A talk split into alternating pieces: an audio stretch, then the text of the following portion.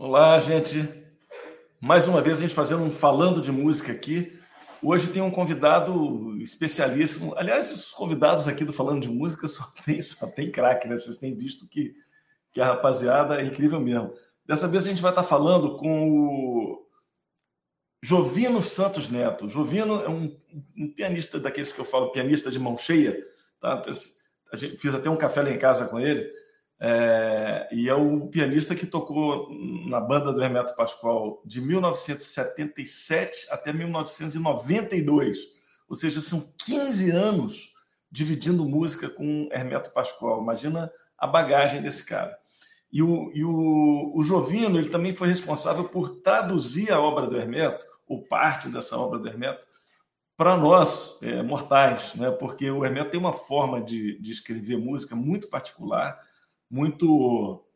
É, uma forma de escrever música que é. Que, muito, uma coisa que ele inventou, que funciona muito bem, mas que quando a gente pega para ler de cara, a gente leva um tombo, você não consegue entender o que, que ele quis dizer com aquilo. E, e o Jovino ele, ele fez um, um livro chamado Tudo é Som, com as partituras do Hermeto escritas da forma tradicional que todo, todo mundo consegue ler. Então é muito interessante você ver, inclusive, as duas músicas, as músicas das duas formas. Hoje a gente vai ter chance de falar isso aqui.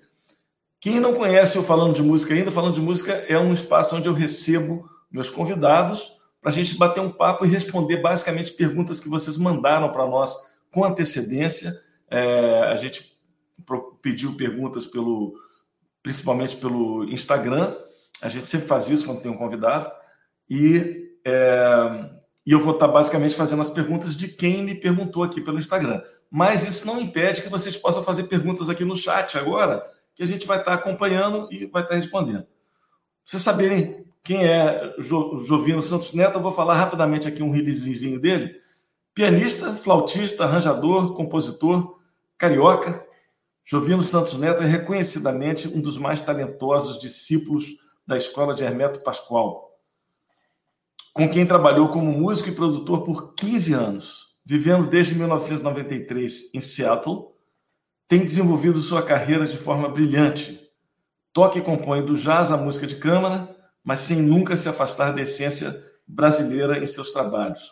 Atua ainda como professor de piano e composição no conceituado Cornish College of, of the Arts e colabora frequentemente com músicos do mundo inteiro. É isso aí com vocês, Jovino Santos Neto. Fala, Jovino. Oba, meu amigo, tudo bem? Um prazer vê-lo aqui de novo, da distância, mas estamos aqui. Uma honra, uma honra para nós estar recebendo você aqui, cara. O, o, muito bacana estar tá, tá mostrando a sua cara aqui na audiência do, do Fica Dica Prêmio. A gente tem muita gente aqui de, de, de várias é, é, formações diferentes, idades diferentes, pessoas que acompanharam aquela fase aquela fase do, do, Hermeto Pascoal, do grupo do Hermeto Pascoal, que é genial aquela fase que vocês trabalharam junto. Mas tem também muita gente que não conhece aquilo que é importante que eles, que eles passam, passem a conhecer um pouco mais. Né? Então a gente vai estar falando um pouco sobre isso. Só para a gente começar a fazer assim, ter um saborzinho gostoso do que vai ser o papo de hoje, é, eu imagino que nessas turnês com o Hermeto, você com certeza registrou muita coisa em fotografia tal. Você tem uma, uma vez a gente conversou, você me mostrou umas fotos dessas, achei muito legais. Se você tivesse elas aí para compartilhar com a gente, eu acho que seria bacana a gente já começar mostrando um pouquinho disso. Sem dúvida, a gente pode dar um rolezinho pelas fotos aqui que estão em ordem aleatória, ou seja, é, elas vão, vão aparecendo na ordem que elas vêm tiradas ao longo das décadas. Né? Não vai aparecer nenhum nude, não, né, pô? Não, não, ninguém, ninguém, não tem ninguém pelado. então tá bom. Então vamos lá. Compartilhando aqui as fotos. Isso, olha, isso aí você pode. Nossa, falou que não ia ter gente pelada, já está todo mundo aí meio pelado. Fazendo cintura para cima. é, foi no show na França que nós fizemos em 1986, em João Lepin, que fica no sul da França. Aquele mar parece uma sopa, parece o mar do Nordeste, o mar. Você entra, não é água fria. Então acabamos o show e fomos direto do palco para a praia, que era atrás do palco e a equipe que estava filmando acompanhou a gente, ali você pode ver, está aqui é, o Pernambuco, Márcio Bahia, eu, Carlos Malta. Se tiver um, um mouse para ir apontando, acho que dá para ver. Ah, é, vou ter para o Carlos Malta, Pernambuco, Márcio Bahia, o bigodão dele. Você tem, que apontar, você tem que apontar no teu arquivo, senão a gente não vê. Ah, sim, sim. Tô a tela aqui ah, agora você está vendo aqui, Malta, Pernambuco, Márcio Bahia, eu, Tiberê, o Hermeto e aqui equipe filmando, né? Então, ah. aqui, na realidade. Esse, esse era um cara que juntou com a gente lá, um amigo nosso lá, e a gente está fazendo aquela percussão aquática, que é uma coisa que o Hermeto sempre gostou de fazer. É brincadeira de criança, né? Isso é um lance do Hermeto interessante, porque o Hermeto é uma criança musical, ele nunca perdeu aquele encantamento que as crianças têm, né? Isso aqui é a banda, nosso grupo, em 89, em é, Cataratas do Iguaçu. Estamos ali com a.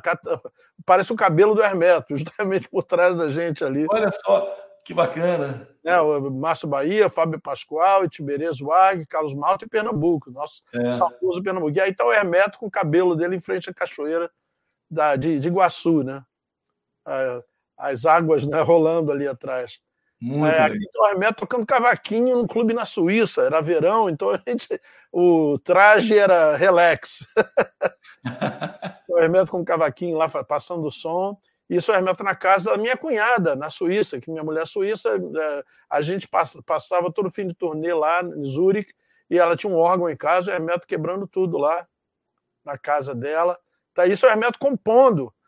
É, naquele filme que nós fizemos, o é, Sinfonia do Alto Ribeira, que foi filmado na, na, na, floresta lá do estado de São Paulo, do Parque do Alto Ribeira. E uh, o, esse harmônio aí foi levado é, assim, a lombo de burro, e também os caras levantavam o harmônio assim, levou, tinha eletricidade, a gente fez um filme inteiro sem força elétrica, então era tuba, flauta, harmônio, percussão, e o Hermeto compondo na hora uma música de duas flautas, que inclusive entrou no filme. Esse filme está no YouTube, você pode achar, chama Sinfonia do Alto Ribeira. Né? Aqui está o Hermeto na caverna lá, na mesma época desse, desse filme, foi 85 que nós fizemos isso aí o Hermeto lá da, das estalactites, né? Muito bonito. Para chegar nesse lugar, a gente tinha que passar nos buraquinhos assim no meio. Era tipo você andava meia hora por dentro da terra, embaixo da terra mesmo. Você tá... Nas cavernas, né? Underground, verdadeiro underground. Né? Aí o Hermeto dando os gritos dele com o povo lá, segurando o bombardino. Aí tá ele em Montreux, 1979, foto gerada pela minha esposa que estava na plateia. Olha que bacana. Tenorzão. É, e tem o disco ao vivo que saiu desse, desse lance aí. O senhor Hermeto numa loja em Mariana, Minas Gerais, o Hermeto numa loja de instrumentos musicais, de, num luthier, né? De fabricação de. Você vê que você que é guitarrista, violonista, aí você está vendo o instrumento que o Hermeto está tocando, é um negócio louco ali. É. É um... Quantas cordas? Não dá nem para saber quantas cordas. Não dá nem para saber ali, porque não dá para ver a, as tarraxas, né? mas todo mundo olhando para ele. Isso o Hermeto, o Hermeto tem um senso de timing perfeito, até porque ele tem um relógio na cabeça. é, com o Hermeto, algum, algum back, backstage, aí com o Paulo Moura, grande Paulo Moura. Olha que barato, grande é, Paulo. Toquei muito com o Paulo também. é, visitando o nosso ensaio lá no Jabur, né? Gravei alguns discos do Paulo. Isso, é o grande músico. Aí vocês dois, né? É, nós dois num backstage, acho que se não me engano, na Alemanha, muitos anos atrás. O Hermeto Pascoal, para quem não sabe, também recebi o Hermeto Pascoal no, num café lá em casa. Foi muito ah, legal. A gente aqui com o Dizzy Gillespie. O Dizzy está aqui, né? Olha só, cara. É, um encontro no Festival do Mar do Norte, na Holanda. Em... Ah, sim, eu já participei também. Muito legal. O North Sea Jazz Festival. É, exatamente, exatamente. E aqui tá, uma vez a gente comeu tanta feijoada, e aí ficamos deitados, e falou, não aguento mais. Aí o pessoal falou, então vamos, vamos martelar a barriga dele para ver se melhora, para ele comer mais feijão. Era brincadeira, a gente fazia uns esquetes muito loucos durante a viagem. Esse é o famoso seu Pascoal, seu Pascoal José da Costa, o pai da, do Hermeto. Nossa Senhora, que foto, hein, cara? É, fui eu que fiz essa foto, em Alagoas, 1985. Nós voltamos. Lagoa da Canoa? Lagoa da Canoa, do olho d'água da Canoa, lá em cima, perto de Arapiraca. Nossa Senhora. Gente, ó, gente, quem está assistindo isso aqui, eu vou pedir para vocês uma coisa. Compartilha essa live com seus amigos, porque isso aqui, cara, é ouro. Isso aqui que o Jovino está compartilhando com a gente é ouro, é um negócio Cara, meu Deus do céu, isso é uma foto do pai do Hermeto Pascoal tocando um, um, um acordeon, de, deve ser daqueles de. Oito nem sei como chama né? isso, uma gaita de oito baixos, é isso? É. O que que é isso? E o Hermeto até hoje toca esse instrumento. Esse instrumento o Hermeto tem e tem um maior carinho por claro, né? É um instrumento que, que marcou. Foi a- o seu Pascoal nunca foi músico profissional, ele era vendeiro, né? Mas ele tocava sempre e foi a vivência do Hermeto. O primeiro trabalho do Hermeto era tocando como criança. Ele e o Zé Neto, irmão dele, com o seu Pascoal faziam um trio em que os três tocavam oito baixos, pandeiro e triângulo. Então, eles revezavam. Os três tocavam os três instrumentos. Então, como eram os dois, albi- os dois meninos albinos, era o maior sucesso nos casamentos, festa, naquele... isso nos anos 40, né? em Lagoa da Canoa. Que incrível. É, inclusive, essa é a Lagoa da Canoa. Estamos vendo aí a Lagoa da Canoa, a, a própria. que era onde Hermeto é, se criou nadando. Inclusive, é exímio nadador. Hermeto nada, eu já vi ele nadar no mar, assim, dele sumir no horizonte e voltar. Impressionante. Ele aprendeu a nadar aí nessa lagoa. E essa é a famosa feijoada da Ilza, né? Você está vendo aí o grupo. Estou vendo Malta ali. é, tá vendo Malta, tá, eu, eu tô aqui com meu filho no colo, minha esposa Ah. grávida, tá aqui a, a bebê ali atrás. o Tiberê, tá a família toda reunida, o. Márcio Bahia tá aqui, e tá o, o irmão do Hermeto, o Zé Neto, tá aqui a dona Divina, mãe do Hermeto, a dona Ilza, falecida, Olha só. né, o Tiberê, a Lena a Mariana aqui embaixo, É, ou seja, a família toda reunida aqui, ah, o Elísio Costa, os pais do Márcio Bahia, o pai do, o pai do Carlos Malta, que faleceu há pouco tempo atrás, Sim. uma saudade, uma foto, e todo mundo com seu prato de feijoada na mão, né? Isso geralmente aos domingos, a Dona Ilza fazia uma feijoada. Assim, Isso é na casa do Hermeto, então. Era a casa dele no Jabu, na frente da casa. Então, Olha a só. pessoa subiu na garagem para tirar a foto assim de cima. Eu tive uma vez, quando eu era adolescente, eu tive lá no, no, no Jaburro assistindo o ensaio de vocês, pô. Então, é, não, aquilo era, era como se fosse um, a Meca, né? Então os músicos vinham do mundo inteiro e aí iam lá é, prestar o respeito e, e- e ter a experiência, porque nunca foi, o ensaio sempre foi aberto.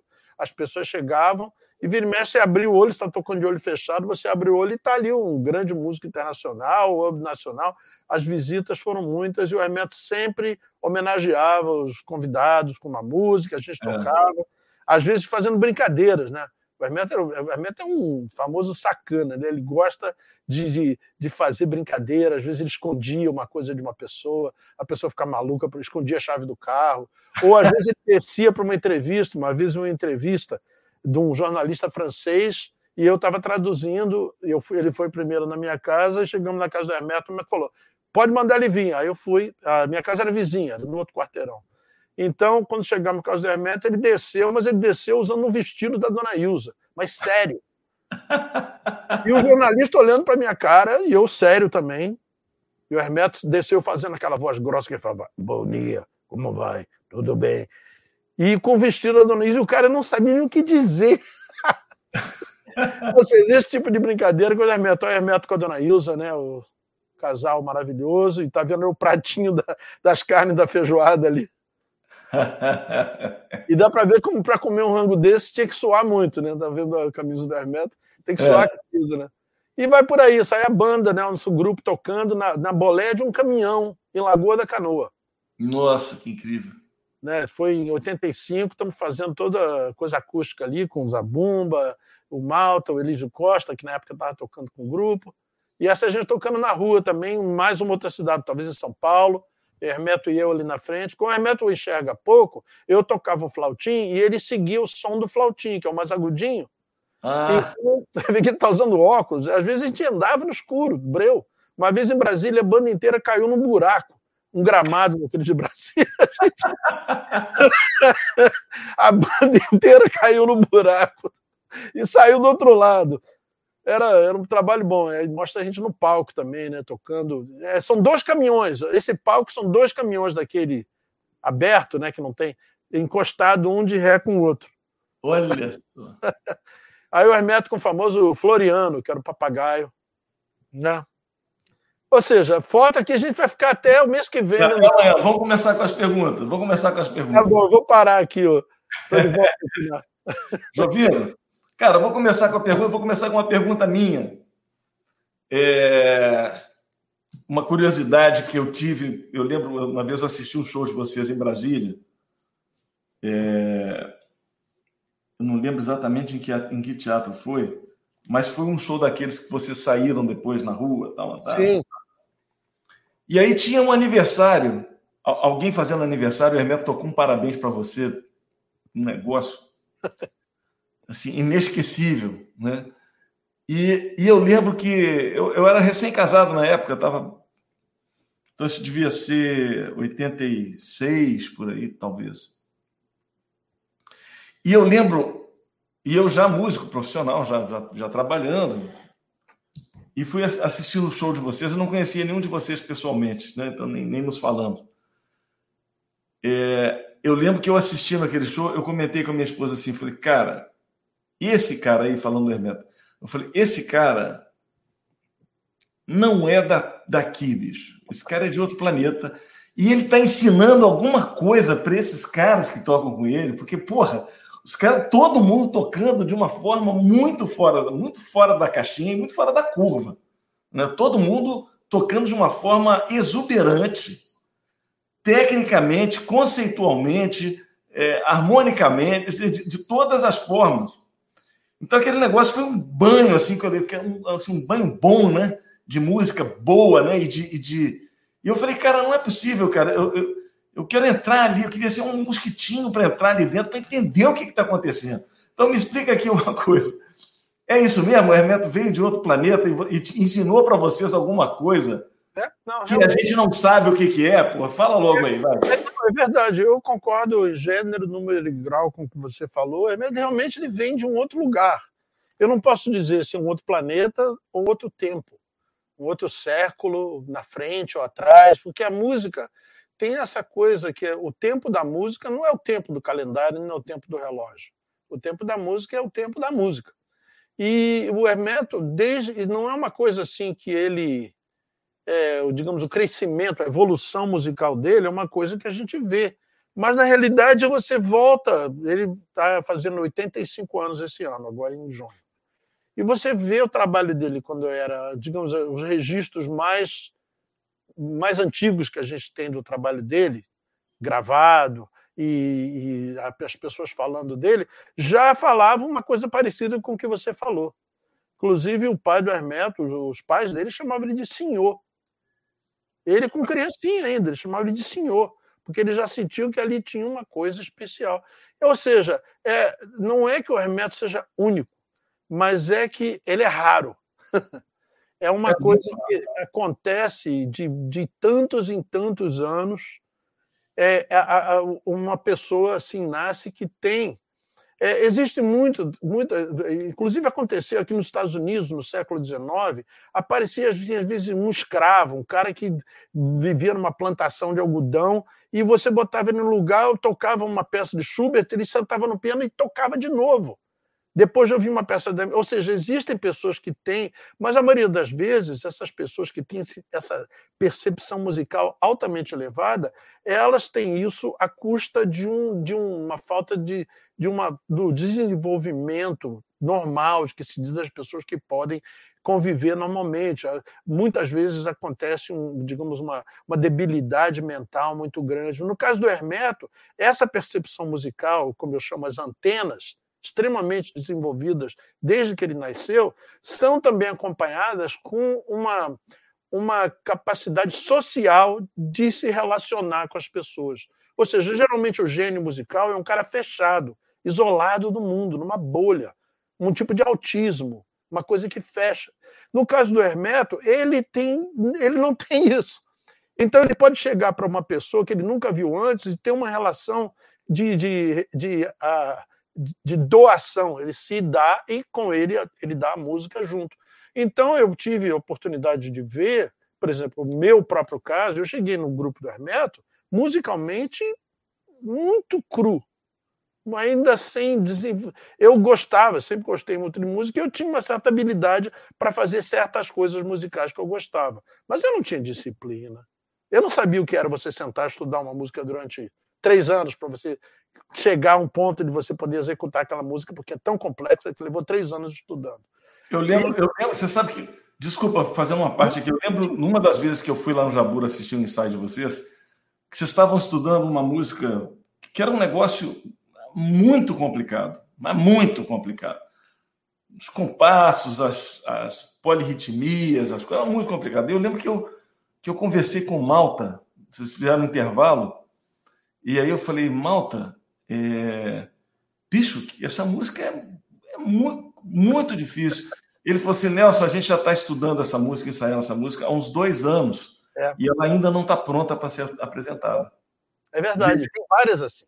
Corroborou isso aí que você está falando. É, não, exatamente, é isso mesmo. Porque uma coisa que ele sabia fazer é dar o desafio para cada um.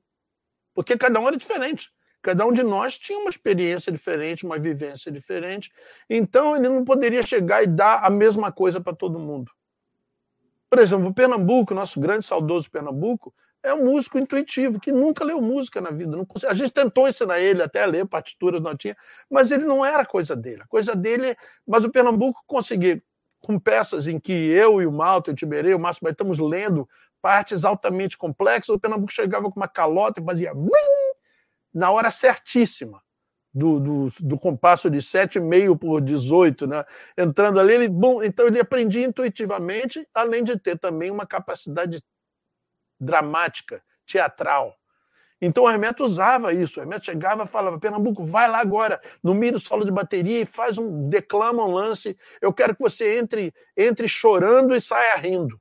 Então o Pernambuco criava um clima também, entrava lá falava, ai meu pai, ai, chorava mesmo. Aí de repente começava a gargalhar e saía correndo pelo palco, ou seja, tinha essa coisa assim lúdica e também é, dramática, né, teatral, que o Hermeto construía, sabendo, por exemplo, se ele falasse para mim ou para o Malta entrar e fazer isso, seria um, ridículo, nenhum de nós conseguiria, mas o Pernambuco podia.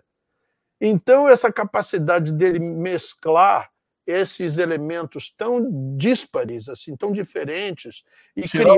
Cada um tem para dar, né? Exato. E ele, por exemplo, sabia que certas pessoas, alguns de nós, precisávamos de uma disciplina maior do que outros. No meu caso, eu não tinha disciplina. Então, eu, por exemplo, ele dava uma música para estudar, eu no dia seguinte chegava, tá aqui, tá pronta. Aí falava, então toca. Eu tocava e falava, não, não tá pronta. Eu falava, mas como não tá pronta? Eu falei, é, realmente está faltando muita coisa ainda. Volta e estuda de novo. Eu ficava, mas não, não entendo. Para mim já tá bom. Falei, é, mas só que não tá. Só que não, né? Aí, depois que você ia vendo aos tempos, aí você chegava um mês, dois meses depois, falava: Ah, era por aqui, ou seja, tinha um lance além daquele.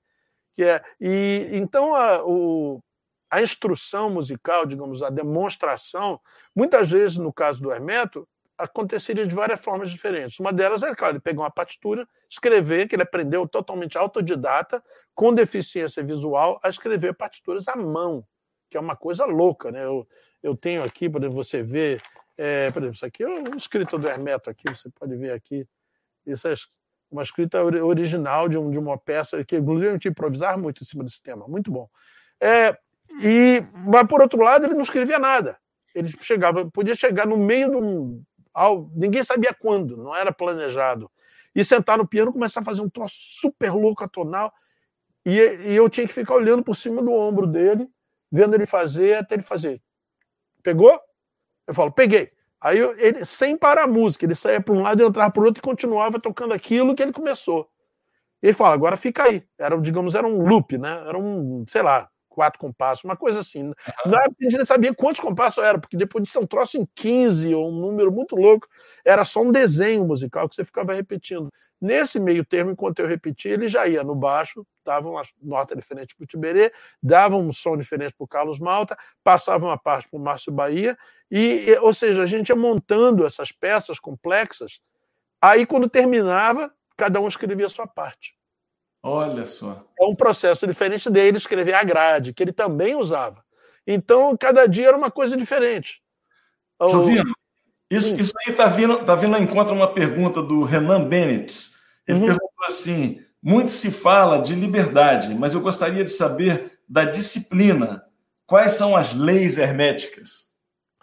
Olha, eu não diria se, se existe alguma lei, a lei é essa: você tem que respeitar a música acima de tudo.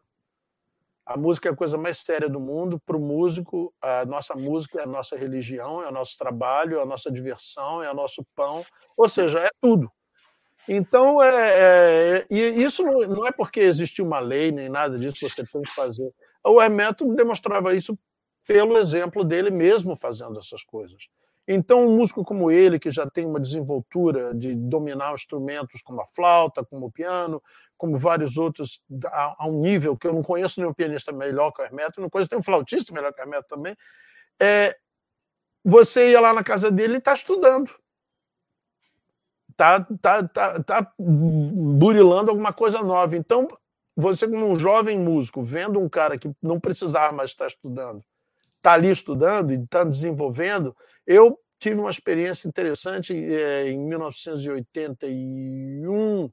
É, o, o, colégio lá perto lá do Jabur estava vendendo os instrumentos da banda, estavam fazendo liquidação para comprar instrumentos novos. Então o Hermeto falou: olha, Hermeto, eu vi falar que tem, uns, tem um colégio ali vendendo instrumentos da banda. Eu falei, vamos lá. Eu peguei meu carro, o Hermeto sentou, fomos juntos, o Hermeto comprou um bombardino por cinco cruzeiros, o que era na época cruzado. O Hermeto comprou aquele bombardino, aquele de banda né, musical, já, já usado, já batido. Aí ele veio no carro assim, para, para, e eu dirigindo, né? Ele para, para, para, para, para, Levou uns 20 minutos. O colégio de Madureira, quando nós chegamos no Jabu, ele já estava. Ele nunca tocou um instrumento de pisto na vida. Eu vi ele pegar o instrumento de pisto pela primeira vez. E quando chegou em casa, ele escreveu um estudo para o instrumento que já era uma cabelosa, já era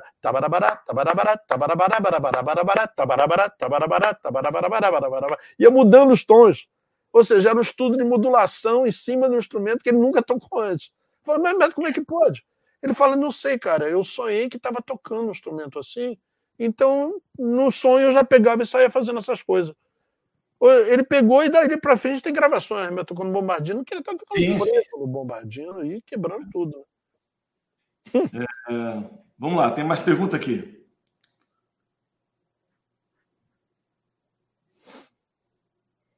O Pedro Francis, Pedro Francisco, ele, ele, ele fala assim: Eu gostaria de ouvir mais sobre o conceito arboreal da música que o Jovino sempre fala. Hum. Essa é uma maneira que eu encontrei de descrever a concepção harmônica do Hermeto. Porque existem muitos conceitos harmônicos e teóricos que utilizam uma linguagem mais numérica, né, dos números das coisas. E o Hermeto tem uma concepção muito simples que eu suspeito que tenha vindo da sanfona do acordeon, porque foi o primeiro instrumento dele mesmo, foi oito baixo, depois o acordeon, que ele domina uma maestria incrível.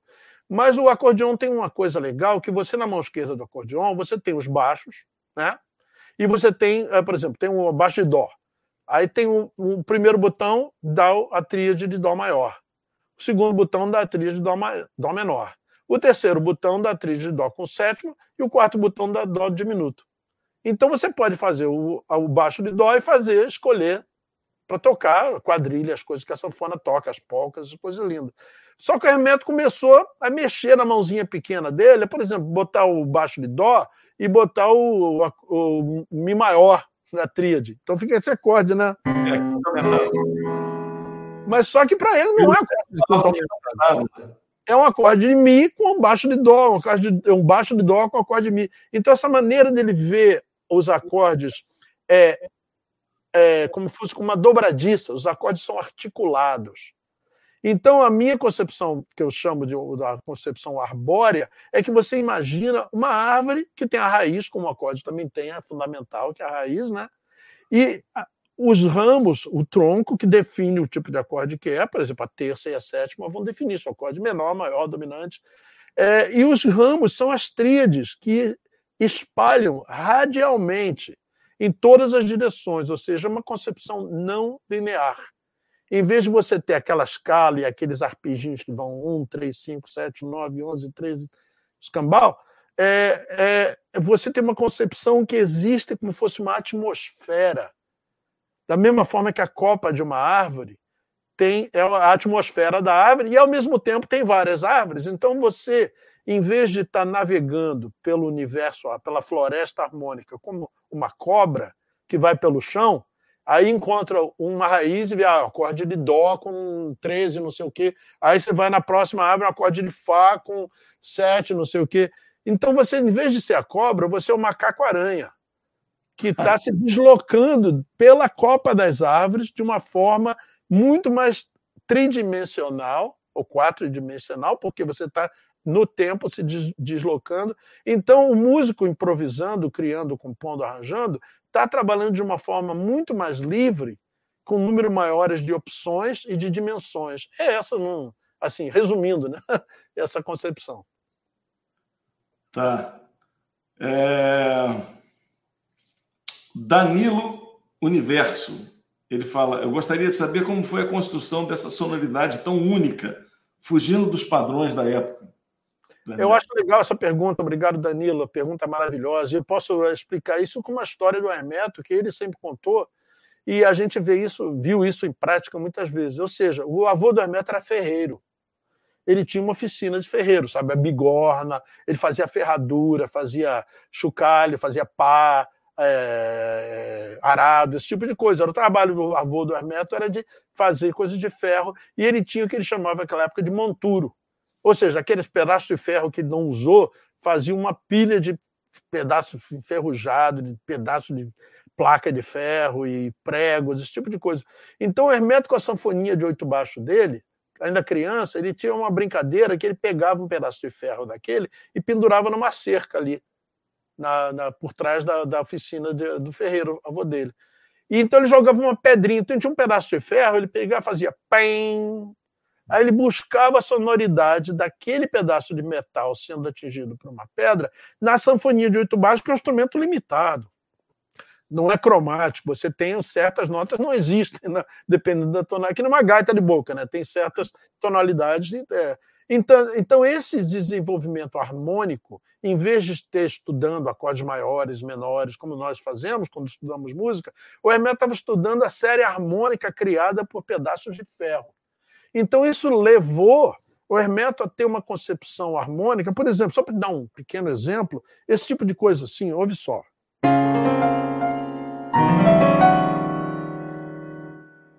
Hã?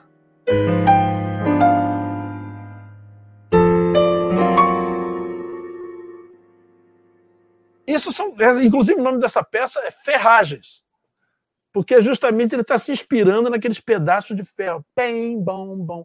Isso é uma coisa que o Hermeto sempre teve. Anos depois, ele já no Quarteto Novo, trabalhando com o Ayrton, o Ayrton me contou essa história, que ficava ele e o Hermeto assim, numa sala, num camarim, não sei o quê, olhando e fazendo aposta. Vem cá, a maçaneta daquela porta, eu aposto cinco reais com você que a maçaneta daquela porta tem um tremendo som. Ah, não, não acho não. Então eles iam lá, pim, pim, tirar a maçaneta da porta e ficar vendo se tinha sonoridade ou não, que é uma coisa que o Ayrton também tem, essa maneira, essa maneira de você imaginar sonoridades e você saber colocar aquilo dentro de um contexto altamente musical. O, o Júlio Santos está perguntando é, sobre o som da aura. Uhum. Isso é um negócio muito interessante. É, antes de você falar, eu, eu acredito, dizer, você, você teve muito junto dele nisso aí, nesse processo. Inclusive, eu não tenho certeza, mas acho que foi você que gravou o é, piano. É, os, os, mais recentes, é, todos que foram feitos em, naquele disco Festa dos Deuses, eu toquei, sou eu que toquei tudo. Sim, é, aquilo, aquilo, ali é genial. Aquilo ali no Festa dos Deuses é genial. Né? Aquela fala do colo é, é verdade. É, é isso aí, minha gente. Pensamento é. positivo atrai pensamento positivo. Quem nunca ouviu isso, cara, Vai lá, procura o disco Festa dos Deuses, é um negócio genial. Aí tem o, o, o Mário Lago recitando. É, como é que é? Três coisas para mim no mundo valem bem mais do que o resto. Para defender qualquer delas, eu faço mais do que presto. é bom demais. O passo, é o gesto, é o gesto. É o gesto, é o passo, é o grito. É muito bom. Essa foi, para mim, uma das experiências, porque eu sempre fui fã do Mário Lago, como ator, compositor, como escritor, e eu tive o prazer de pegá-lo no meu Fusquinha ali em Copacabana, onde ele morava, e levar ele para o estúdio para gravar essa peça. E depois que ele gravou, ou seja, foi um pouquinho de som da aura. O som da aura é uma coisa. A partir do momento que você tem essa antena desenvolvida, como o Hermeto tem, você também não, não tem aquela barreira que nós temos. Todos nós temos uma coisa que você chama o sinal e o ruído. Né? Então, por exemplo, se você está querendo falar com o telefone com alguém, você está no meio de uma, uma feira cheia de gente, ah, então aqui, você está tentando ouvir a pessoa falar no telefone, mas tem muito barulho em volta. Então aquilo tem o sinal e o ruído. E a gente tem isso, a música, boa, que lindo esse violino, mas é, passou o caminhão na hora e fez um barulho ali, que é o ruído que atrapalhou você ouvir o violino. Então, para Hermeto, isso não existe. A diferença de sinal e ruído para ele é uma diferença apenas de percepção. Ou seja, ele ouve. Uma das coisas, uma, uma das coisas favoritas do Hermeto era ver aquelas corridas de Fórmula 1. Ele quase não via, mas ele via aquele. Aquele som para ele era uma melodia. E as pessoas falando para ele era uma coisa que desde criança ele falava: mãe, mas que as pessoas estão cantando. Eu não está cantando nada, menino, deixa de ser maluco. Tá, o cara está falando. Então, Hermeto ouvia o som das pessoas como sendo música, melodia ele acompanhava a, o desenho melódico da voz humana, que na realidade é uma expressão de como nós estamos nos sentindo. Você conversa com uma pessoa amiga, você em cinco segundos você vai saber se aquela pessoa está bem, está mal, está estressada, está nervosa, está com fome, está com raiva. Então essa forma da aura transmitir pela voz foi uma coisa do Hermeto que começou em 1900. Ó, a execução disso começou em 84, quando a gente fez aquele disco Lagoa da Canoa, município de Arapiraca, que o Hermeto fez primeiro com os locutores de futebol, Zé Carlos Araújo e Osmar Santos, que ele gravou, mas naquela época com fita cassete e harmônio. Ou seja, levava eh, um dia inteiro para você fazer um segmento de 30 segundos, que tinha que ficar voltando a fita cassete e tocando no harmônio até você aprender a coisa inteira. Nessa época, o Hermeto estava tocando, é ele que toca o harmônio nessas gravações. Mais tarde, a gente conseguiu, melhorou as coisas, é, a tecnologia evoluiu de um ponto que a gente tinha um sampler. Então, você podia gravar a voz num, num Walkman profissional que já tinha uma qualidade melhor e passar para o sampler, e você podia isolar um pedacinho. Mas, por exemplo, essa fala do Mário Lago, que você acabou de referir aí, eu me lembro que eu fui para casa do Hermeto, tipo, o ensaio acabou às oito, eu fui em casa, jantei, voltei para casa dele umas nove e meia da noite, fiquei até às quatro da manhã com ele, fazendo essa voz do Mário Lago. Ou ah. seja, é uma coisa é, é, é extremamente é, meticulosa, exaustiva, para alguém que não tinha disciplina que nem eu, foi um aprendizado maravilhoso você ficar ali trabalhando naquilo. E não é o que você acha que é. O lance da, da Fundação da Aura é que a nossa mente musical já quer puxar um, um, um leak, né? uma frase. Uh, não, não, não. E tem vezes, especialmente a voz masculina, muitas vezes estão duas notas.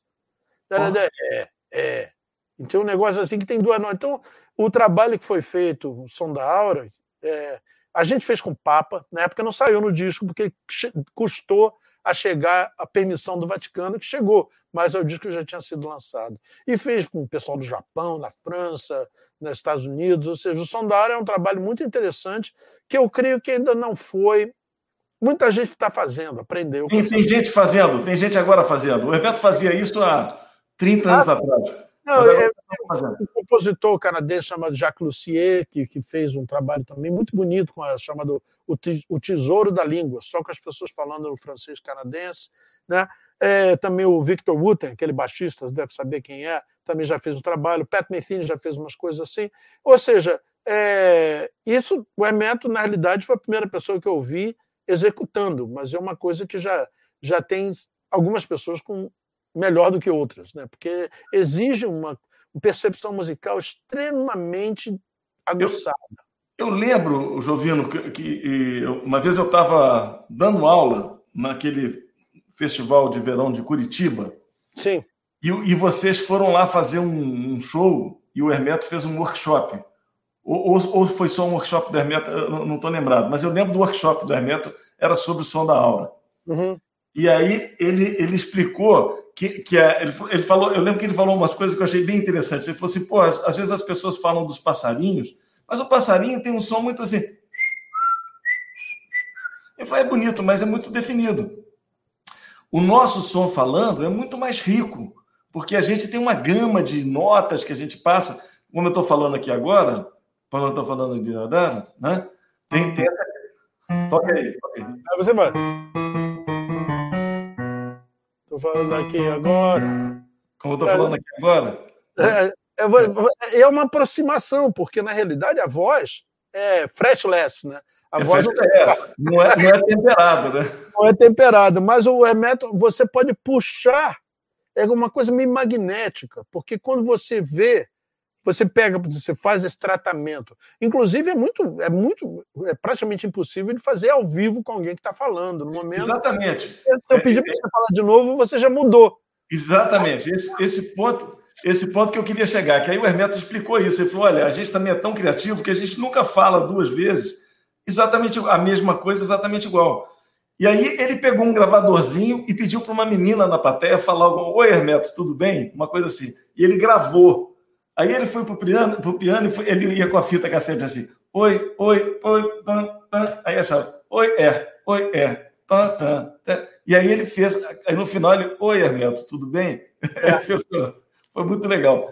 E, e eu sei que você que gravou, imagina a dificuldade que você teve para gravar isso. Eu queria, para quem não conhece, eu queria tocar aqui um pouquinho do som da aula, só para as pessoas terem uma ideia, Jovino. Jogo rapidíssimo. Vamos? Quer ver? Vou tocar aqui um. Rapidinho. Vou tocar esse pensamento positivo aqui. Ah, peraí, peraí, só um minutinho. Peraí, peraí, peraí, peraí, peraí, peraí, peraí, peraí. Só um minutinho. Só um minutinho. Fiz aqui uma, uma bobagem. Vamos lá. É, share screen. Foi o. Vamos lá. Vou tocar isso aqui para o pessoal. Chamam wishful thinking, né? Pensar positivo. Pensar positivo, querer pensar positivo atrai bons fluidos. Eu sei exatamente os instrumentos de que nós precisamos dispor para atingir esse objetivo. E eu tenho, sobretudo, dentro de mim, uma fé enorme em Deus e um ideal. Eu tenho um ideal. Eu sou uma pessoa idealista. Exatamente isso, minha gente. O pensamento negativo atrai pensamento negativo. Pensamento positivo é o que os ingleses chamam wishful thinking. Né? Pensar positivo. Pensar positivo, querer pensar positivo, atrai bons fluidos. Eu sei exatamente os instrumentos de que nós precisamos dispor para atingir esse objetivo. E eu tenho, sobretudo, dentro de mim, uma fé enorme em Deus e um ideal eu tenho um ideal. Eu sou uma pessoa idealista. Incrível, né? Pronto, deixa eu desligar isso aqui. Né? Eu sempre adorei ouvir uma música atrás da outra. Ouvi essa aí e aí. Não, é. A montagem desse disco foi. Eu tenho um orgulho danado de ter sido produtor desse disco, porque foi um trabalho. É, não só a banda estava ótima, a banda estava super afiada, Basta você saber que esse disco inteiro, todas as bases foram gravadas em dois dias no estúdio. Caramba. Tipo assim, um take de cada música. Bum, bum, bum. Que a gente passou um mês ensaiando só essas músicas. Com um clique. O clique era um, era um, era um sino, um chocalho. Pem, pem, pem. Parecia uma araponga. Então a gente ensaiava exaustivamente. Ou seja, quando você entrou no estúdio, bum, foi direto. Estava tudo pronto. Né? Depois só a mágica dos overdubs e fazer. E esse trabalho daí que você acabou de tocar foi tudo feito sequenciado dentro do sampler que a gente tinha, que era uma tecnologia hoje em dia já primitiva, mas na época era o melhor que tinha e como eu disse levou é, horas e horas. Essa inclusive essa fala do Collor eu gravei na minha casa com um gravadorzinho cassete em frente à televisão assim gravando. Foi como foi, né? É, tem várias perguntas aqui, eu vou continuar aqui. É, eu estou procurando uma pergunta, ver se eu acho ela aqui, que eu, que eu lembro que a pessoa fez, mas eu não estou achando aqui agora. Deixa eu ver se eu acho aqui, só um minutinho. É, porque eu acho que puxa um assunto muito interessante. É, não estou lembrando o nome da pessoa e não estou achando a pergunta aqui, Jovino, mas eu sei exatamente o que, que a pessoa perguntou que Sim. ficou na minha cabeça. É... A pessoa perguntou assim: qual é a diferença entre uma cifra Sol 74 para uma cifra, é, ou, ou Sol 749 para uma cifra Fá com baixo em Sol? Na verdade, os dois acordes têm o mesmo som, né? Mas aí a pessoa perguntou, pô, mas por que, que um escreve Sol 74 e outro Fá com baixo em Sol? Aí eu, eu gostaria que você aproveitasse, é, Jovino, e discorresse mais longamente sobre isso, mostrando as formas que o Hermeto cifrava e a lógica dele cifrar, que é completamente única e especial. E eu acho que isso é uma coisa que seria bacana para todo mundo. Eu acho que uma coisa, essa pergunta é ótima, inclusive muito boa, porque tem a ver. Eu não posso dizer porque cada um escreve de um jeito, porque a nossa, como músicos versáteis, tanto você como eu, a gente tem que tocar em muitas praias diferentes, com músicos diferentes, de formações diferentes. Eu toco com big band, com sinfônica, com, com pessoal de Mali, ou da China, ou da Índia. Então, cada um você não pode usar uma metodologia universal, que seja para todos. Então, o Hermeto desenvolveu o jeito dele escrever, que é, faz um sentido danado. Mas é, mesmo, é como se ele tivesse inventado um carro, que para você dirigir aquele carro, o pedal do acelerador está num lugar diferente, o freio está em outro lugar diferente, ou seja, requer um certo treinamento para você aprender a manejar aquele equipamento. Né? No caso da cifragem do Hermeto, é, quando você entende de onde ele está vindo, a concepção é incrível, porque em vez de ter aquela concepção teórica que vê os acordes sempre de baixo para cima, por exemplo, de baixo para cima você chamaria aquele acorde de Sol, é, com 4, 7, 9, algumas pessoas chamam de com Sol com 11, ou Sol 7, Sus 4, ou Suspended, né? Então tem várias formas, inclusive é, mesmo no mundo do jazz, existem várias formas diferentes de cifrar. Sim. Eu trabalho nos Estados Unidos, trabalho na Inglaterra, eles cifram diferente, eles chamam. Então, é, isso é, uma, é um formato que ainda está em fase de definição e que começou, na realidade, na época barroca, com aquele baixo figurado, que o cara escrevia aqueles numerozinhos embaixo da, da, das sonatas de Bach e tudo, e, e tinha o cara do, do, do, do, cravo, que não tinha nem piano naquela época, o cara do cravo criava as, as inversões de acordo com. Não precisava ser as notinhas todas escritas. Isso, é o é o baixo figurado, exatamente, o contínuo, né, que o cara fazia. O contínuo, hoje em uhum. dia, é o cara que trabalha no, no prédio. Naquela época, o contínuo era o cara que fazia o acompanhamento da, da, da, dos solistas. Né? E, ou seja, o Hermeto, eu, eu vejo, pela minha experiência, eu posso, inclusive, compartilhar algumas coisas aqui, se eu posso. Ah, bacana. Né, Para você ver mais ou menos um pouquinho do que você pode ter aqui. Por exemplo, aqui é, essa é uma partitura do Hermeto, uma música chamada Encontro das Matas.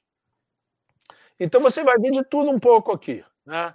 É, dá para ver que negócio, ó, mostrando aqui. É, nessa parte aqui, ele fez uma parte de piano com as notas todas escritas, você vê aqui. Então a, a montagem dos acordes é ótima. Isso aqui, vou até tocar. Ó. Primeiro acorde ali, né? E o segundo acorde, né? E depois esse acorde aqui, é, como é que ele falou? Assim, é, tá ali, os acordes estão quando ele escreveu voz, ou como chama, a inversão com todas, ele chama caixinho de uva, mas ele também coloca a cifra dele em cima com a divisão rítmica dos acordes e uma melodia. Quer dizer, isso é um pouco complexo para as pessoas muitas vezes ouvirem, e você vê que o Hermeto ele não escreve com lápis, ele escreve com a caneta de ponta de feltro, né? E muitas vezes ele mudou de ideia. Você vê que ele usou aquele uh, liquid paper, né, aquele corretor, né, para apagar as notas que ele não queria e colocar a nota certa. Presta atenção, isso é uma pessoa que não pode, não tem a cuidado visual de ler um livro um jornal. Então, ou seja, para ele poder escrever desse jeito, ele coloca o papel no nariz, para ele poder ver bem de pertinho. Ele escreve, inclusive, partituras de orquestra, sinfônicas, big band, da mesma forma. Então, meu trabalho é, o que eu faço, essa mesma música, tá? Agora eu vou, vou trocar aqui de, de, de janela, só para você ver. Outra, essa mesma música, já preparada pelo finale, já está assim.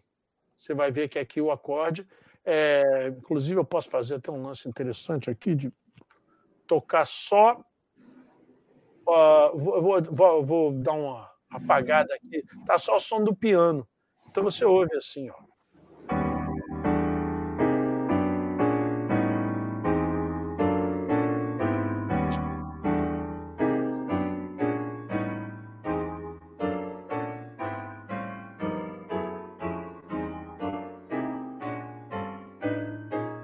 Dá para sentir, né? Então, essa a concepção harmônica e rítmica está toda aí já escritinha com a cifra. Eu troquei, perdão, eu troquei algumas das, das, formas de cifrar dele, coloquei de uma, por exemplo, aqui eu coloquei Lá bemol maior com sétima com Mi no baixo. Essa é a inversão que o Hermeto escreveu, isso aqui, ó. Né? Ele usa muito esse acorde. De novo. É o mesmo acorde, simplesmente modulando, né? É. Quando você acrescenta a parte da flauta. Deixa eu perguntar uma coisa, Jovino. Sim. Jovino, desculpa. Esse, esse, esse Lá bemol é, maior com Mi no baixo, né? Uhum. É... Vou até aumentar um pouco. Na verdade, esse acorde. Ele, ele, é, obrigado, aumentar assim fica bom. Esse, esse acorde aí, na verdade, ele, ele é como se fosse um Mi com sétima maior e quinta aumentada, mas uhum. como, como esse Lá bemol tem a sétima maior, ele tem uma nona, aumenta, uma nona aumentada também. É verdade, é verdade. Né? Isso, é o... na verdade, é, é, é, é, meio incifrável, né? Porque é meio difícil escrever uma coisa. Você pode até escrever o sétimo maior, quinta aumentada e nona aumentada, mas vai ser uma coisa um pouco inesperada. Né? O cara precisa de uma, uma calculadora, né? para tocar o acorde. É, nesse caso aí, a gente enxergar o Lá bemol sétima maior com baixo em Mi eu acho mais interessante, porque eu, como guitarrista, não gosto muito de enxergar os acordes assim. Né? Eu prefiro enxergar os acordes é, com a função mesmo, igual o, o, a pessoa que fez a pergunta perguntou assim: Sol 7, 4, 9 ou Fá com baixo de Sol? Eu prefiro enxergar Sol 7, 4, 9, porque eu sei que é um Sol 7. Exato. Harmonia é, funcional, né? Harmonia funcional. Quando você bota Fá com baixo de Sol, será que isso é um Fá maior? Será que com a nona no baixo. A gente, não, é verdade. Né? Agora, no caso desse Lá bemol sétima, mas se fosse só Lá bemol tríade com Mi no baixo, eu cifraria o Mi sétima maior que está aumentada. Mas quando você botou a sétima maior, eu falei, pô, o cara botou a nona aumentada do Mi aí. Uhum. Talvez seja mais fácil ver assim mesmo. Né? É, e, não, e tem um outro acorde ainda que ele usa, nesse mesmo, para usar esse mesmo exemplo, que ele ainda acrescenta a sexta do Mi. Ou seja, seria. Tem um dó sustenido na história ainda. Então, mas você veja bem que interessante. Quando eu coloco essa sexta, é como se fosse um dó sustenido, sétima maior com a 11 mais. É. Né? Com Parece ba... sexta e nona, sétima maior. É. Sexta, nona. É, exatamente. É se você não pensar no baixo, você vier do dó sustenido, é dó sustenido, sol sustenido, Dó natural, que é a sétima, a sétima maior, a nona, e a onze aumentada, décima primeira. E com a terça menor no baixo.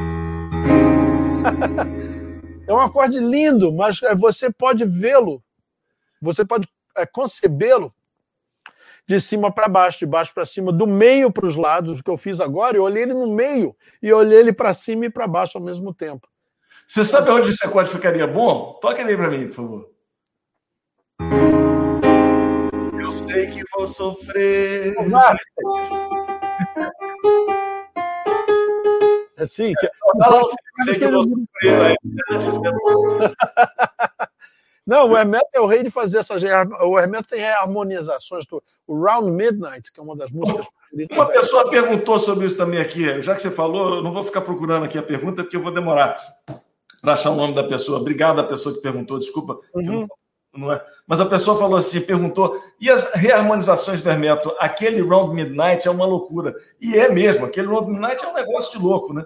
Eu lembro que eu assisti o show do lançamento de vocês no Jazz Mania, eu assisti todas as noites, vocês tocaram lá de, sei lá, de quinta a domingo, eu assisti quinta, sexta, sábado, eu assisti todos os dias. E eu lembro que o Round Midnight, o Hermeto falou assim no palco, essa harmonia foi o, foi o Telones que bateu para mim no meu ouvido. É, Ele falou... É, é verdade. Inclusive, o Hermeto tem quatro reharmonizações do Round Midnight. Quatro. Ele tem essa que nós gravamos com o grupo, que é o que a gente tocava. Ele fez uma outra para Big Band. Ele tem uma outra que só foi tocada por eu e ele juntos. Tá, tá até aqui. Agora, uh, eu não vou também sair daqui agora para caçar lá atrás, mas é, tá ali na, na palha. Tem um negócio gigantesco com, que ele escrevia grande para ele ler, né?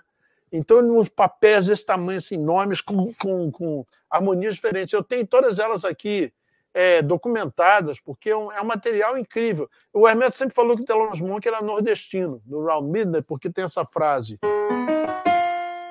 Right? Né? Entendeu? Aí faz. Aí no final já. Isso para ele era frase de forró, né?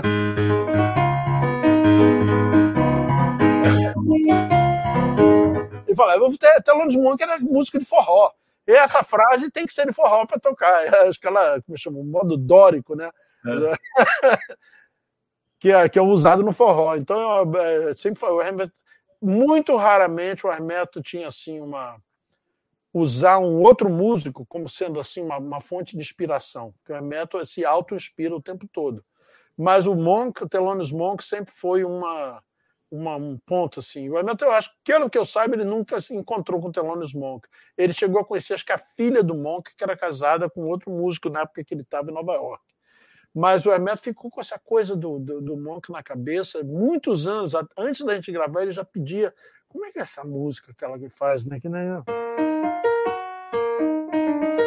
Né? É, e é muito bonita a história da, assim, da, da, como ele teve uma, quase uma fixação por essa música e, e fez tantas coisas lindas né, com, com esse tema do Monk. Estou procurando aqui mais umas perguntas. Sim. Se você quer que eu pare aqui o a, a, com, compartilhamento. Já, já, parei, já parei, já está. Já tá. tá. Então, só um minutinho, volta aqui. É. Ó, tem uma pergunta aqui do Bruno Lemes, que ele fala: Jovinho é gênio. Grande Jovino, até fã. E eu concordo, concordo, Jovino é de fato genial. Gostaria de saber o que você acha da intuição para compor. Como funciona esse processo? É algo externo, interno, espiritual? Como você vê e sente isso? É, nesse caso tem que ter aquela opção, todas as opções acima, porque é tudo isso, na realidade, e é uma coisa que o Hermeto sempre, por ele ser um músico extremamente intuitivo, ele é absolutamente imprevisível também. Ou seja, 15 anos trabalhando todo dia com o Hermeto, eu nunca podia dizer que eu sabia exatamente qual seria a reação dele. A gente nunca tocou o mesmo show duas vezes, esses anos todos. Porque chegava num ponto que ele criava uma coisa diferente, ele puxava, ele parava uma música no meio, botava outra, ou às vezes, às vezes ele tinha um arranjo já totalmente pronto, ensaiado pela banda, pronto para atacar pronto para consumo, ele chegava e desmontava o arranjo inteirinho, tirava as partes e montava um outro no lugar. A gente ficava, não! Eu, quando a primeira vez que eu toquei com o Hermeto, que foi em 77, meu primeiro show foi ali no Morro da Urca, na Concha Verde. Você ali no alto, não sei nem se ainda existe como lugar de show. Quer dizer, hoje em dia não tem lugar de show lugar nenhum, né? Mas naquela época foi meu primeiro show, gente pegava o bondinho para ir no Morro da Urca e tocar lá na famosa Concha Verde. E eu passei uma semana ensaiando com a Hermeto todo dia, para preparando, preparamos uma meia dúzia de temas lindos para tocar.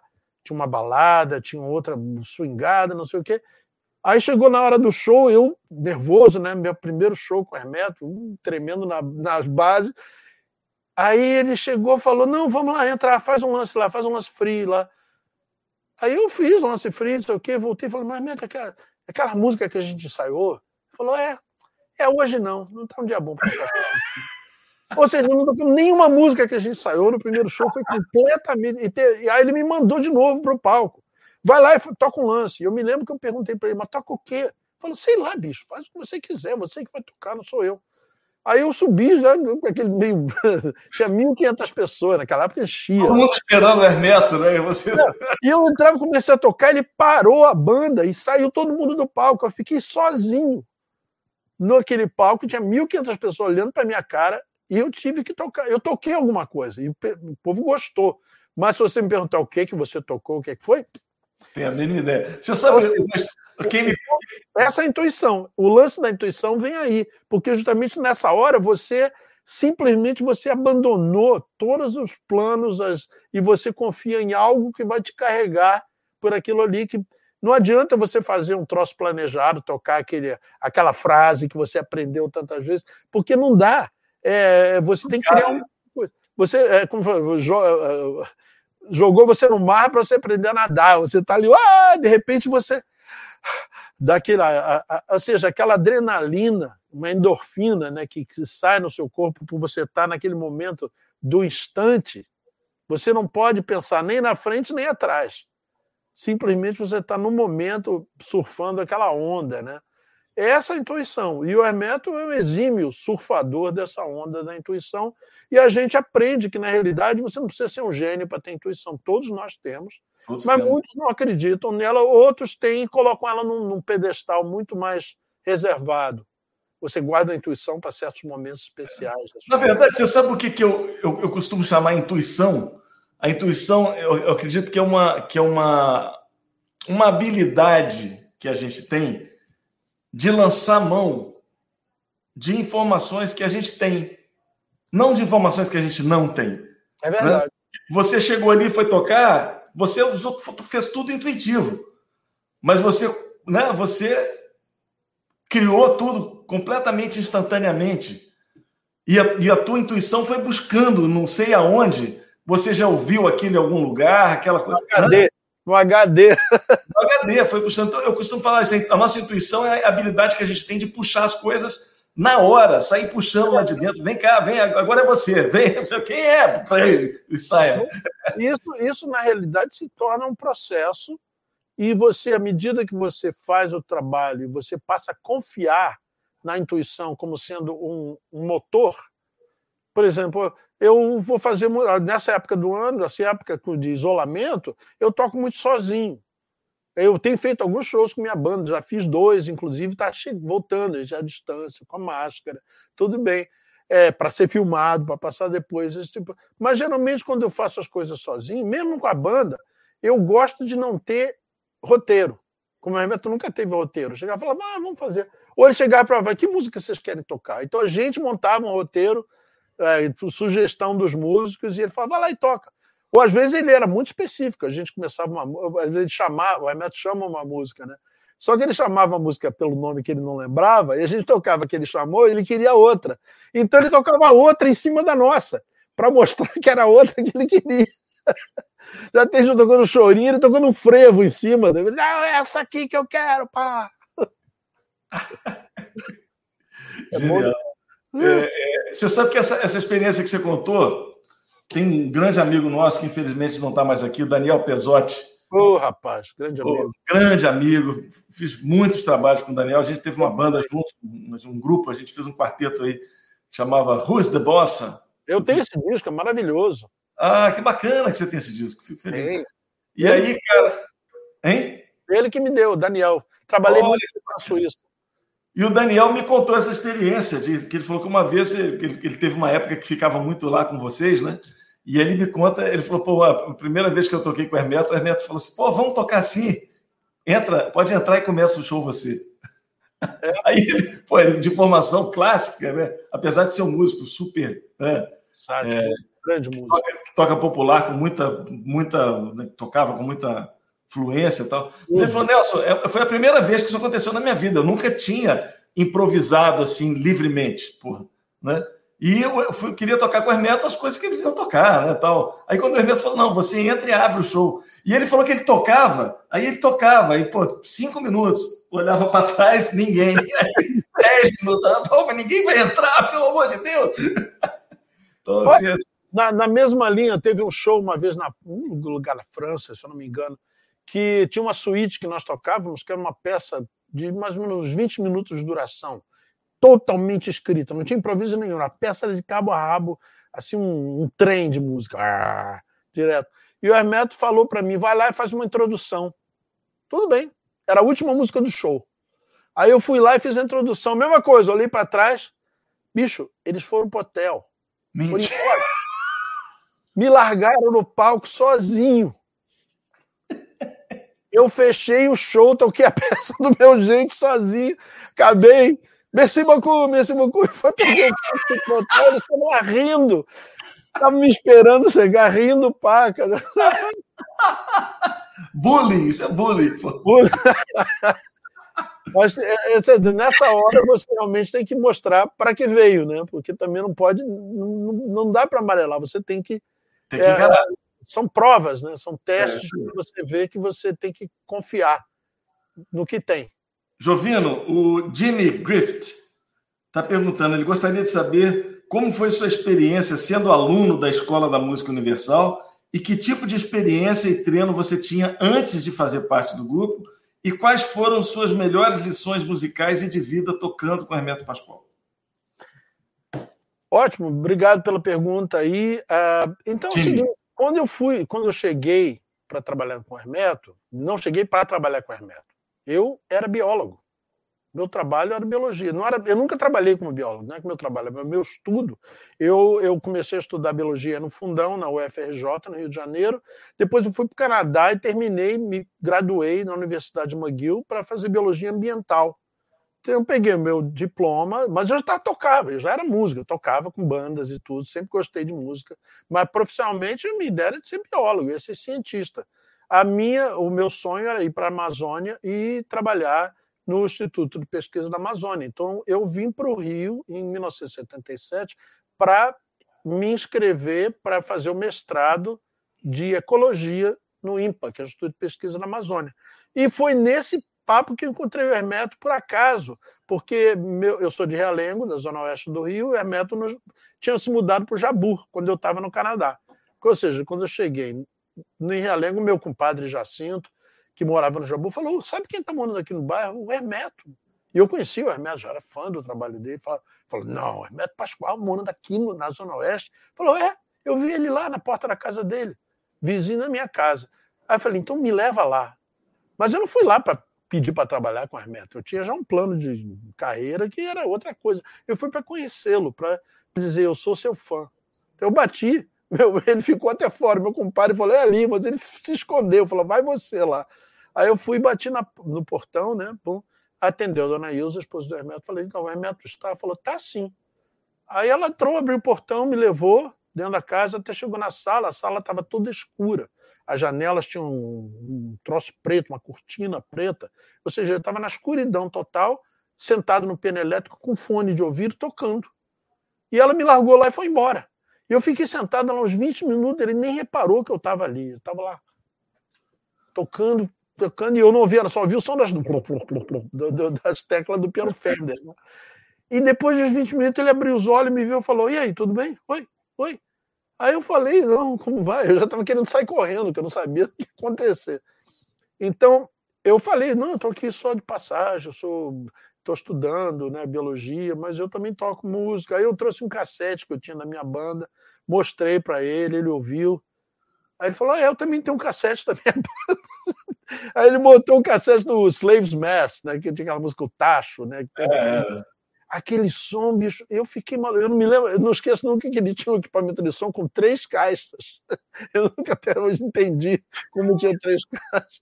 Mas aí ele foi papo vai, papo vem, ele perguntou: vem cá, você lê música? E eu menti. Falei: não, leio, leio, sim. Aí ele pegou uma partitura de uma cifra musical, colocou na minha frente assim, eu olhei para aquilo e falou: então toca essa cifra. E era tipo Fá, era essa música aqui.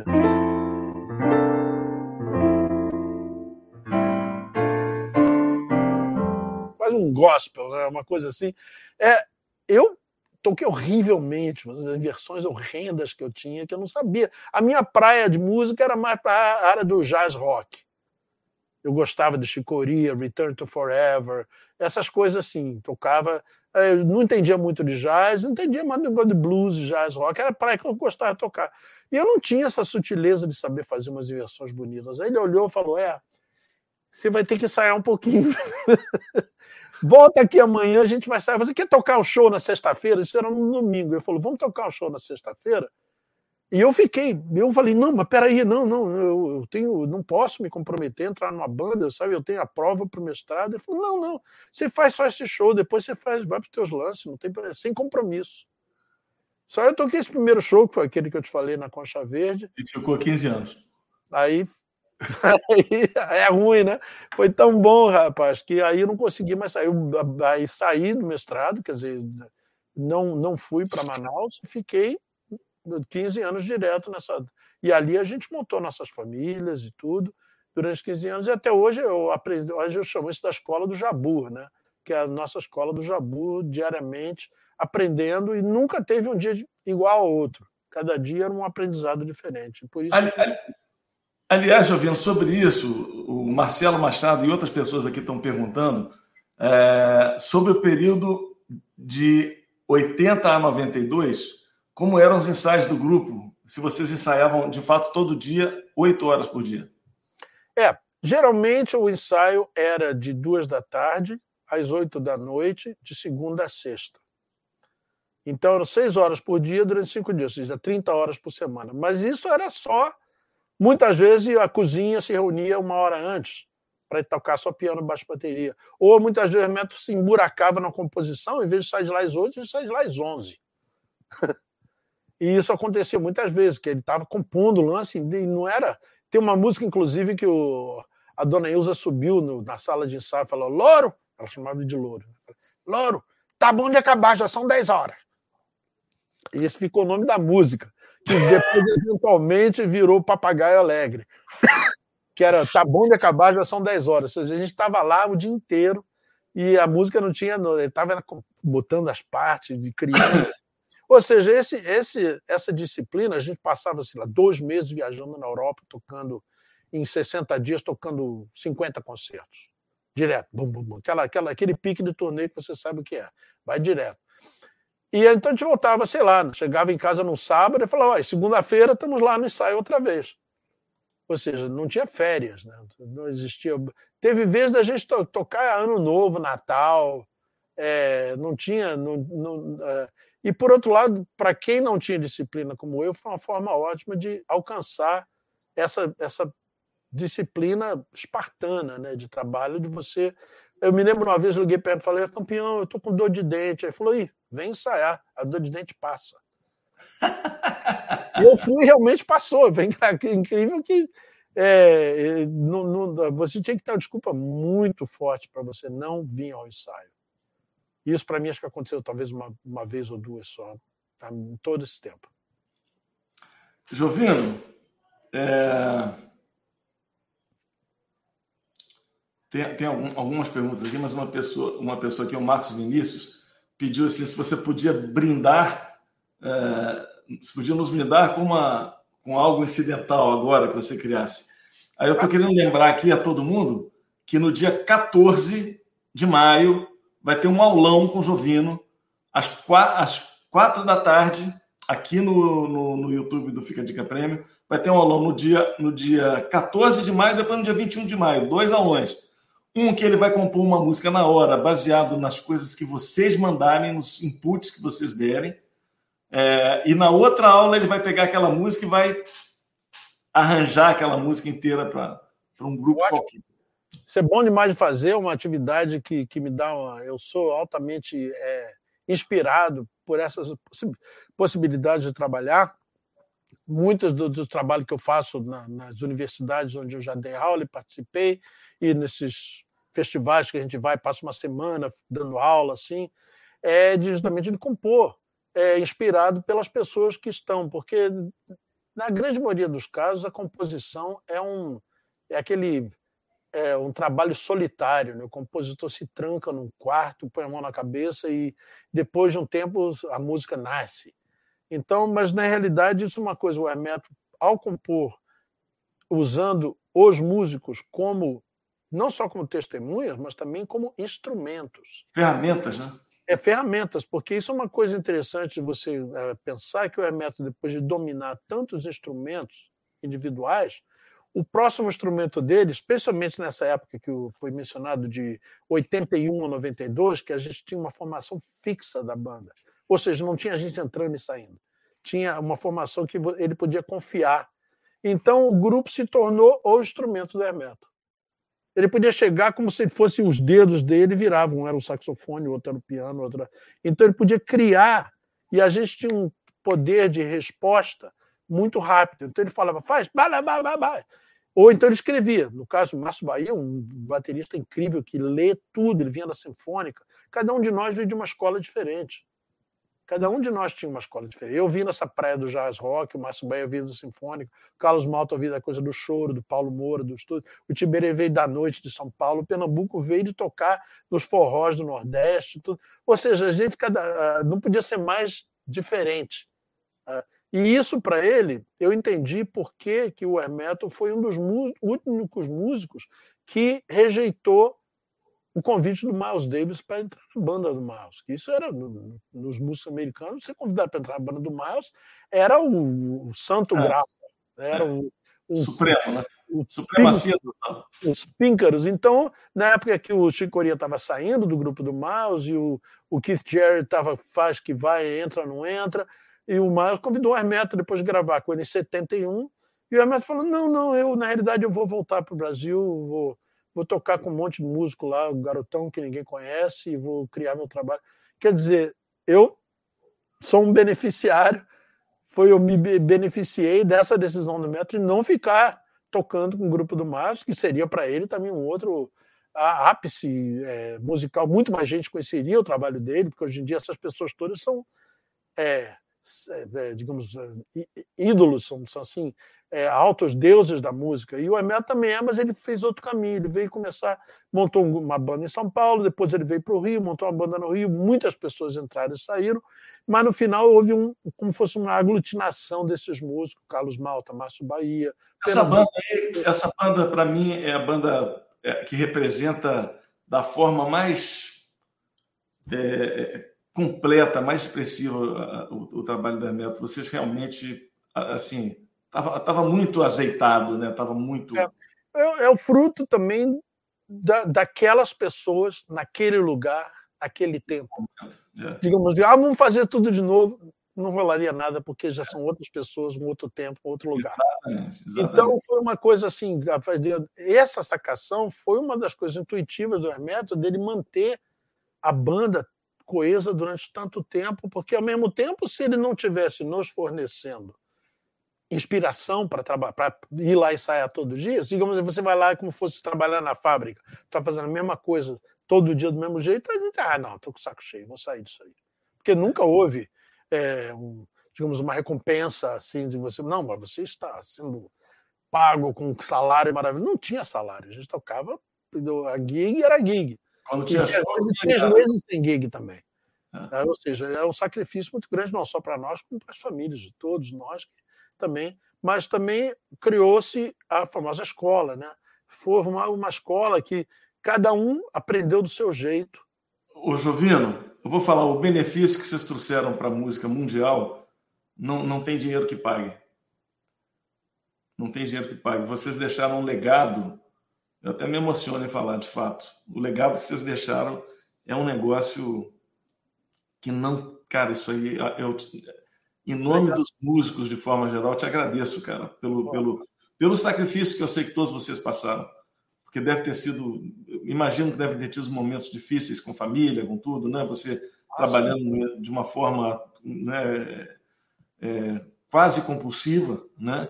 E, e, e, eu, eu sei como é, porque minha vida também é muito parecida com a questão que a gente sai, faz uma turnê, passa dois meses tocando, volta para casa com uma grana, depois passa dois meses sem trabalho. Né? Verdade. Então, imagino que, que vocês fizeram isso da forma mais intensa possível. Né? Vocês levaram isso ao, aos píncaros, como você estava falando dos píncaros, você também levaram isso aos píncaros. Então, agradeço aqui em nome da, dos músicos, se eu puder assumir esse papel aqui na hora, estou tendo essa oportunidade de estar falando com você. Obrigado por tudo Obrigado isso. Você, Não. Porque vocês deixaram um legado que é impagável. impagável. É, a, gente sente, a gente sente isso porque cada um de nós que fez parte dessa formação é, sente esse reconhecimento e, para quem não conhece, a gente tem o maior prazer de compartilhar, como o pessoal das gerações novas agora que não participaram disso, mas agora eu, eu sinto que o meu trabalho é quase como uma missão, porque por eu ter esse arquivo, por eu ter mantido, criado e, e, zelado por esse arquivo durante esses anos todos. Decodificado também, né? Decodificado. É, é importante. Então eu, eu, sinto que se eu não tivesse feito isso, ninguém mais poderia fazer, nem o Hermeto.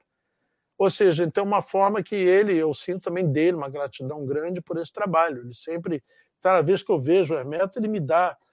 Essa última vez que eu tive com ele, agora, quando estive no Brasil, ele me dá esses cadernos aqui, olha lá, tudo, tudo cheio de música direto, as coisas dele aqui, ó, que maravilha. Que barato, né? E isso é coisa que ainda vai ser codificada ainda, ainda vai passar essas coisas, olha lá, as cores todas.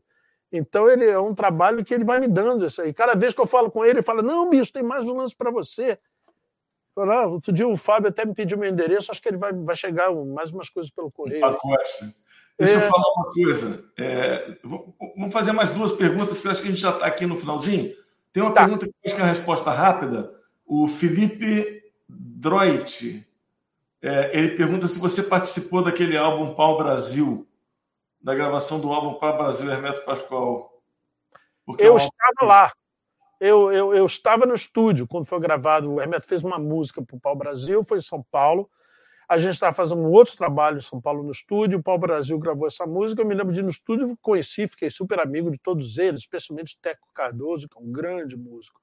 O Rodolfo Strotter, o Nelson Aires. Paulo é, é, o Belinati, na época era o Azael, que era o Batera, então era tudo fera, os músicos que até hoje são meus amigos. E, e sim, eu não participei da gravação, mas eu estava no estúdio, estava de, é, de olho, estava butucando ali. Tá. Não, não existe nenhum álbum do Hermeto Pascoal chamado Pau Brasil. Ele está se referindo à banda Pau Brasil, será? é, eu acho que sim. Foi a banda Pau Brasil que gravou um tema do Hermeto. Beleza. Outra coisa aqui, eu acho que é, podemos fechar com essa pergunta do Oliver Matheus. Ele pergunta é, quais são as influências do Hermeto Pascoal? Quem influenciou o Hermeto? Ou mesmo se ele veio do nada como um bruxo, o que, que você acha?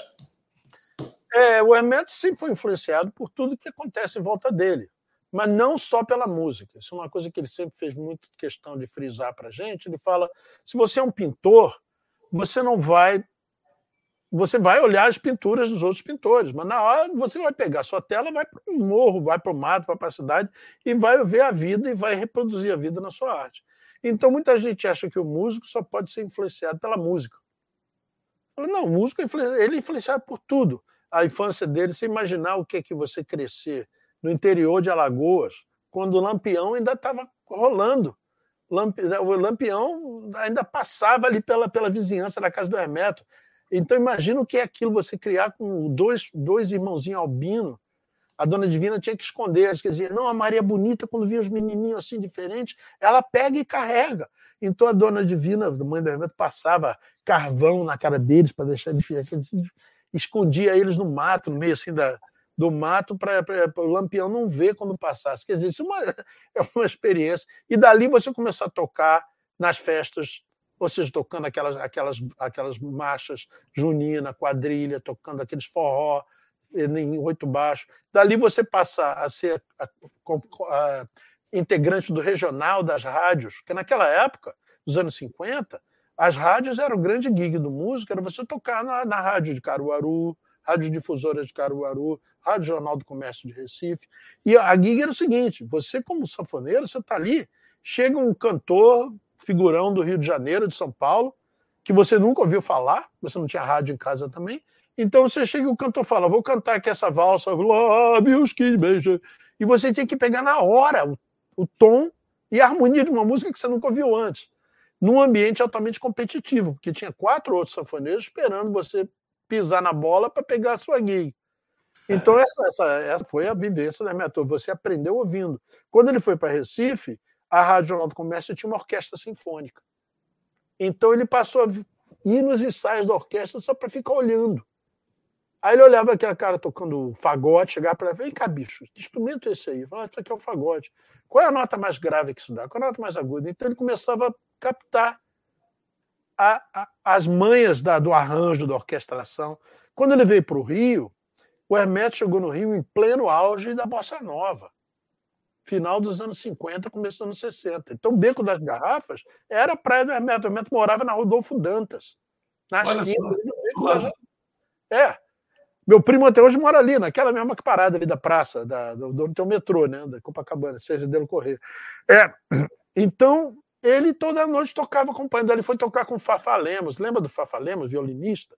tá? não é da não. sua geração. Fafa Lemos era um violinista que tocava música cigana, tocava choro, tocava valsa, tocava música romântica. O Hermeto acompanhava Fafa Lemos no acordeon. E depois dele entrou Chiquinho do acordeon, que pegou a gig, que tem inclusive vários discos, o nome de Trio Surdina. Busca no YouTube. Ah, Trio Surdina, o Fafa Lemos, o Chiquinho no acordeon e outro cara, esqueci agora o nome. Garoto, pô. É o garoto no violão, isso aí. Arrasou, arrasou, isso aí, exatamente. Ou seja, essas são as influências do Hermeto. Depois foi para São Paulo, era a época do jazz. Então, o Hermeto aprendeu a tocar. Ele acompanhou Elza Soares, Jair Rodrigues, Elis Regina, é, todos esses músicos da MPB, da época dos festivais, estava o Hermeto acompanhando. Quem está acompanhando o Edu Lobo em Ponteio? Né? Ah, que vai. É o Hermeto. É, o Hermeto tocando flauta. Inclusive, você ouve aquela você tem uma flautinha sem vergonha e fala imitando um passarinho. É, Meto, você vê naquele vídeo, Uma Noite, em 1967, e dali o Quarteto Novo, ou seja, é um processo. Ou seja, é impressionante. Quarteto Novo com, com Ayrton. Isso. Aí tocando aquela. É, e também Heraldo do Monte e Theo de Barros. Theo de Barros. Disparado era o trio novo, né? E depois veio formar o Quarteto Novo.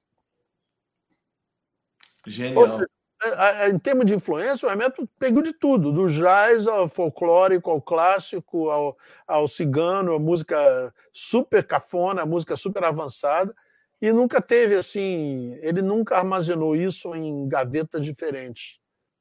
Passou a se tornar um gigantesco acervo de influências. Mas como ele é tão único, pessoal, isso tudo foi transmitido pelo jeito dele.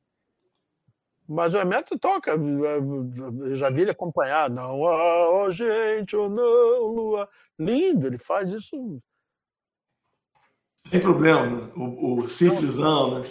Não, não, caretão, gavetão, chama acorde de gavetão. Tá vendo? Eu estou vendo aqui o, o, o, o teu website, para quem quiser conhecer. É, é esse aqui, ó? Perfeitamente, arrasou.